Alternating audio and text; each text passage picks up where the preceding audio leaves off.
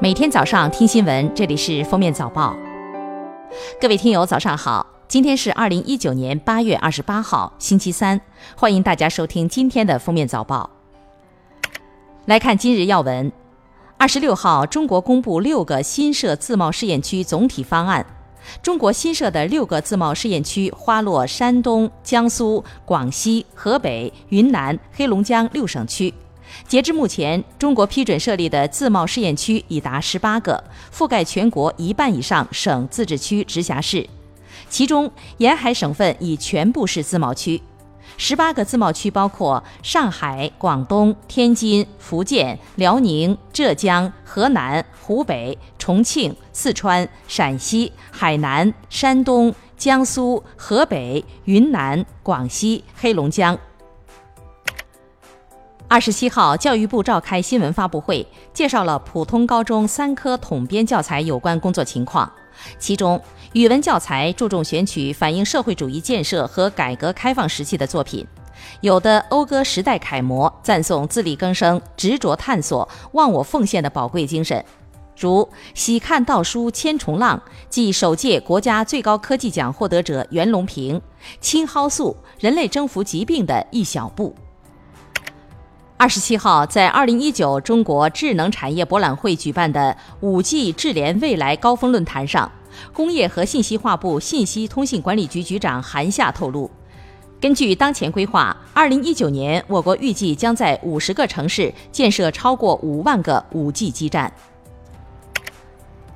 二十七号，今年第十二号台风杨柳生成，它将于今天早上或上午穿过菲律宾吕宋岛后进入南海，可能于三十号登陆或擦过海南岛，周末前后给海南、广东西部等地带来风雨影响。下周或还将有一个台风生成并趋向广东，广东或连遭三个台风影响。记者二十六号从国家航天局探月与航天工程中心获悉，我国首次火星探测任务将通过一次发射任务实现火星环绕、着陆与巡视，对火星开展全球性、综合性的环绕探测，并对局部地区开展巡视探测。目前工程已进入正样研制阶段，将于二零二零年发射。日前，探月与航天工程中心对外发布了首次火星探测任务科学目标先期研究团队的招募公告。八月二十七号，公安部发布 A 级通缉令，公开通缉第二批五十名重大在逃人员。该五十名重大在逃人员主要涉嫌故意杀人、绑架、非法制造爆炸物、电信网络诈骗、非法吸收公众存款。和组织领导参加黑社会性质组织等犯罪。下面是热点事件：二十七号，艾塔平安北京通报劳斯莱斯女司机犯罪问题。近日，单某某在北京妇产医院驾车堵塞急救通道，北京市公安局成立专案组并开展调查取证。情况通报称，该车车牌系花两百多万租用。单某某被行政拘留期间，警方发现其涉嫌伪造、变造、买卖身份证件犯罪，对其依法采取刑事拘留强制措施。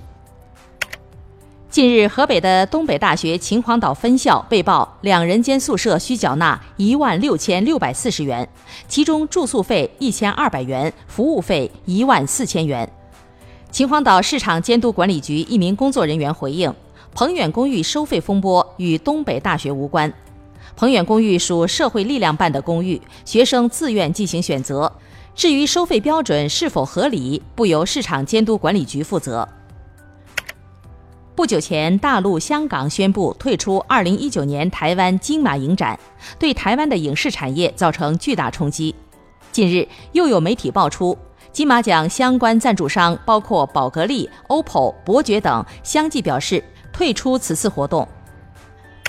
针对 COCO 奶茶店查出霉变水果一事，八月二十六号，江苏淮安清江浦区市场监管局回应称，已对涉事奶茶店所属公司进行约谈，并下达责令整改通知书，今后将针对饮品进行定期食品安全检查。富贵鸟在港交所发布公告称。公司八月二十四号收到泉州中院公告及民事裁定书，裁定驳回富贵鸟股份有限公司管理人关于批准重新计划草案的申请，并终止富贵鸟股份有限公司重整程序，宣告富贵鸟股份有限公司破产。华为近日正式发布 AI 处理器升腾九幺零，推出全场景 AI 计算框架 Mindspool。华为轮值董事长徐直军表示，根据二零一八年底数据显示，全球四 G 基站中国占一半以上。而五 G 基站也会是中国占全球一半以上，未来五 G 发展要看中国。下面来听国际新闻。法国总统马克龙二十六号称，法国与美国就征收数字服务税问题取得共识。马克龙指出，一些互联网企业只支付很少的税，这是不公平的，而且不利于就业。他和特朗普同意在经合组织层面就相关问题进行进一步探讨，直到达成协议。苹果公司首席执行官蒂姆·库克二十六号在其推特上表示，苹果计划向亚马逊雨林捐款，用于保护和恢复雨林。库克没有透露苹果计划捐出多少钱，但在过去的类似情况下，苹果公司曾向红十字会等组织提供一百万美元以上的消防救济资金。感谢收听今天的封面早报，明天再见。本节目由喜马拉雅和封面新闻联合播出。